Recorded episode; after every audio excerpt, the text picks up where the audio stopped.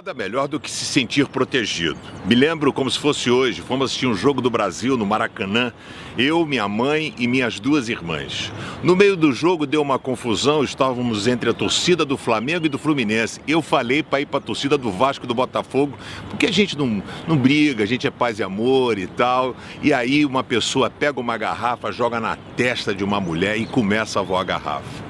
A minha mãe prontamente pegou nós três, como aquela galinha que cuida do, dos pintinhos, ela nos abraçou, os três, botou debaixo dela e protegeu literalmente com o corpo dela.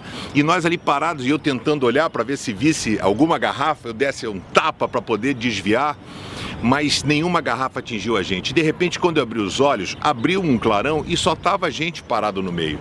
Aí até eu falei, mãe, vamos sair. E nós saímos. E sabe qual versículo veio à minha mente naquele momento? Ainda que mil pessoas sejam mortas ao seu lado, dez mil ao seu redor, você não será atingido. Deus é lindo, né?